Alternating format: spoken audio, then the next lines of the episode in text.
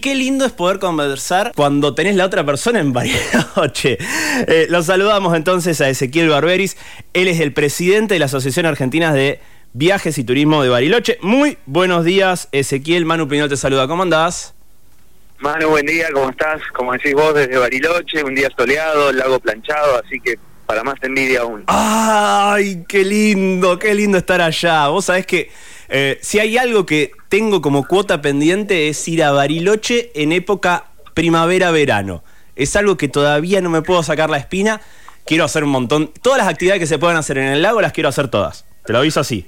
Y, y mira, eh, yo siempre digo, Bariloche por ahí algunos lo tienen fijado como un destino de invierno, pero primavera-verano es increíble y la oferta de actividades es tan amplia que sí, que vale la pena venir en esta época o en enero, febrero, marzo. Es un, es un gran momento del año para viajar. Sí, la verdad que, o sea, Bariloche, como estamos haciendo el resumen, en cualquier momento del año creo que tiene su encanto.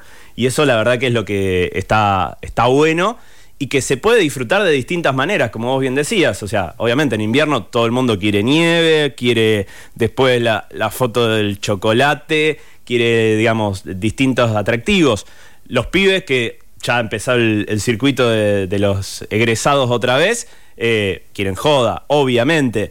Y después, bueno, el verano tiene, como vos decías, otro atractivo que es toda esa flora que empieza a aparecer, ese sol que pega lindo en el lago y obviamente las actividades eh, que, se pueden hacer en, la época eh, más de calorcito, para no, no encajarlo solo en el verano. No, tal cual, eh, la primavera y esto, el preverano, lo que es la actividad de montaña, visitar los refugios, caminatas en el bosque, también para disfrutar, como decías vos, la flora, todo lo que son las flores. Es, un gran momento del año para disfrutar Bariloche. Todos los momentos son lindos. Sí, sí, absolutamente.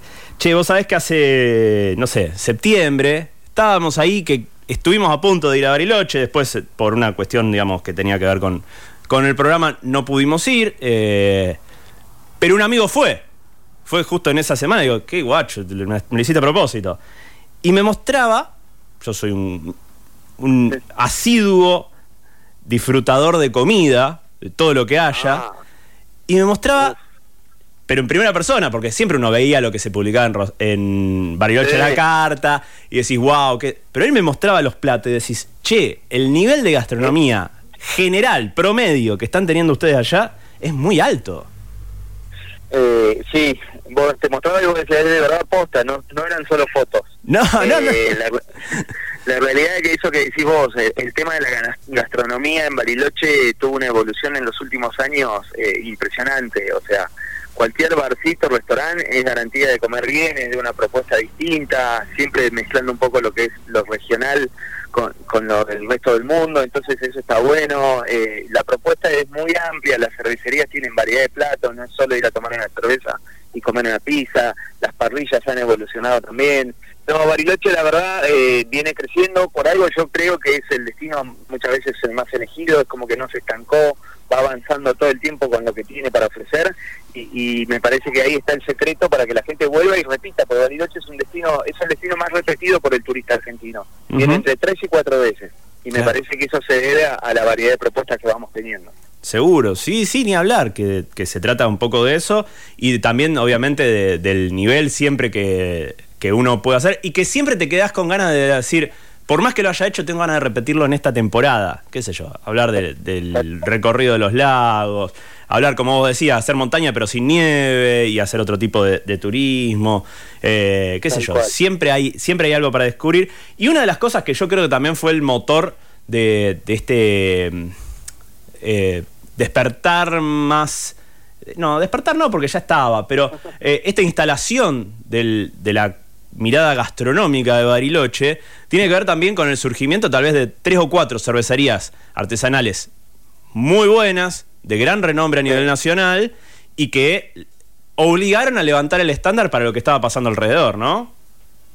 Tal cual, tal cual. Por ahí Bariloche era, eh, en lo que era gastronomía en su momento era buena, el restaurante clásico, el ahumado, el gulas y todo, y las cervecerías vinieron con una propuesta más, más disruptiva, con cosas más modernas, y eso hizo que todos se tengan que sacudir un poquito ¿viste? y actualizarse y, me parece que ahí empezó todo y, hoy es un cambio que, está sucediendo permanentemente como te digo vos cada vez que vas a un bar hay alguna propuesta distinta algo nuevo y, está muy bueno que así sea y que siga siendo así y siempre de primera calidad Che, hace poquito lanzaron Bariloche Trekking también, ¿no? Una, una serie de recorridos justamente de lo que hablábamos, de, de montaña, pero más veraniego.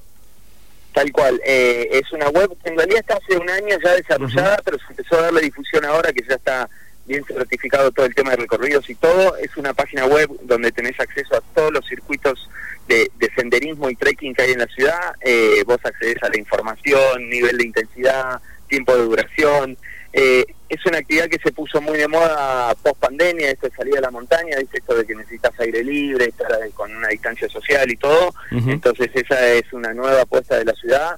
Y bueno, ahí el que viene a buscar caminata y senderismo, tenés toda la información, todos los requisitos que tenés que tener, cómo armar una buena mochila para salir a la montaña, dónde dirigirse en caso de algún algo de inseguridad o algo así que está bueno esa página web, está buena difundirla, pues la gente viene mucho a buscar eso en esta época del año. Está buenísimo, está muy bueno. Che, otra de las cosas que, digamos, a mí me, encanta es que, y lamentablemente este año no, por cuestiones de agenda no voy a poder ir, pero eh, me contaron que van a estar en la FIT también, que ahí es donde se apuesta fuerte para eh, hacer, no solamente conocer al argentino que va, sino también a todos los colegas del rubro y si se puede también a aquellos que vienen en representación de otros países. Creo que ahí también se viene una linda apuesta. Sí, sí, la FIT Bariloche siempre va con una presencia importante. FIT eh, somos uno de los destinos más, más importantes del país y como destino receptivo internacional que se está activando nuevamente y bueno, vamos vamos dentro del stand de la provincia de Renegro, vamos con un grupo de 15, 16 empresas de Bariloche que van a, llevar su oferta ahí. El ente de promoción va con su propuesta que es Cargate de Bariloche, es la campaña nuestra de verano que se viene. Y, la realidad es que vamos, esto te lo estoy contando a vos, eh, el día lunes hay un almuerzo con 70 operadores extranjeros que trae Nación para la feria y Bariloche ese día lunes es el sponsor del almuerzo, así que vamos a tener una capacitación para ellos exclusiva, mostrándoles un poco lo que es la ciudad y todo. Así que la apuesta por FITE es fuerte de, parte de Bariloche, porque como decimos, va a estar el argentino, va a estar los colegas, operadores, agentes de viaje y sumarle el receptivo internacional que viene. Así que bueno, vamos con todo a, a la FITE.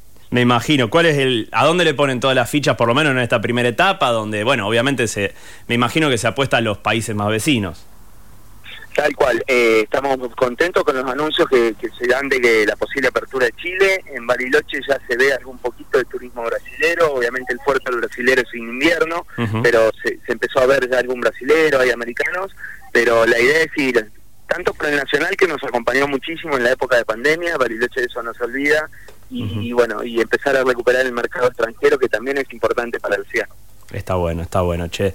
Y por último, me lo tiraste ahí, quiero saber un poquito más si ya tienen algo diagramado, sé que es una ansiedad gigante, no, empezó el verano y ya te voy a preguntar del invierno, pero es como el momento de, yo me imagino, siempre, esto tiene mucho que ver con el tema de también del, diseño de moda, lo que va a pasar en seis meses ya se está cocinando ahora.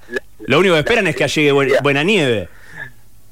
Bueno, están empezando los días de calor y vos ya me hablas de nieve, mirá que me preocupa. Pero sí, eh, como decís vos, el trabajo para vender el invierno empieza 6, 7 meses antes.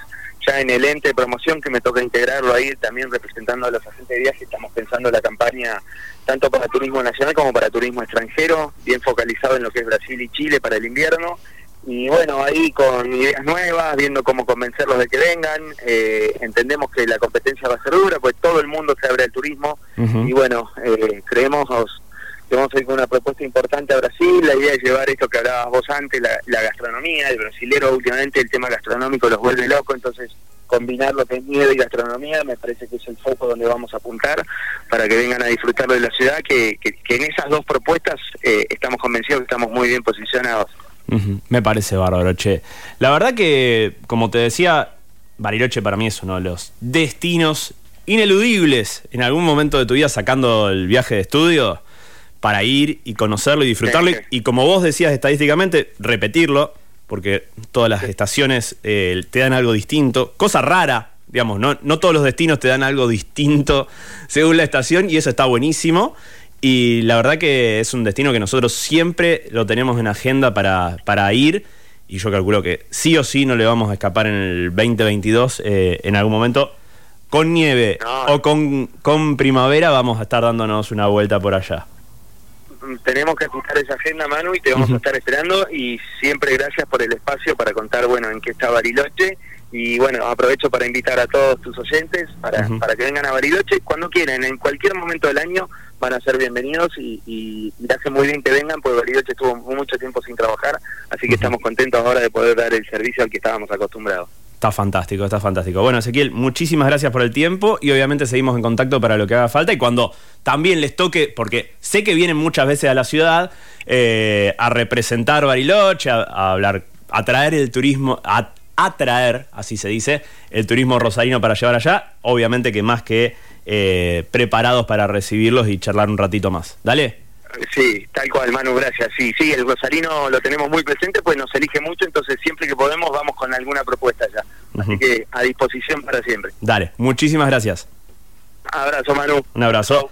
Así pasaba entonces Ezequiel Barberis, el, como te decía antes, es el presidente de la Asociación de Agencias de Viajes y Turismo de Bariloche, que nos estaba contando eh, un poco sobre todo esto que tiene Bariloche entre manos,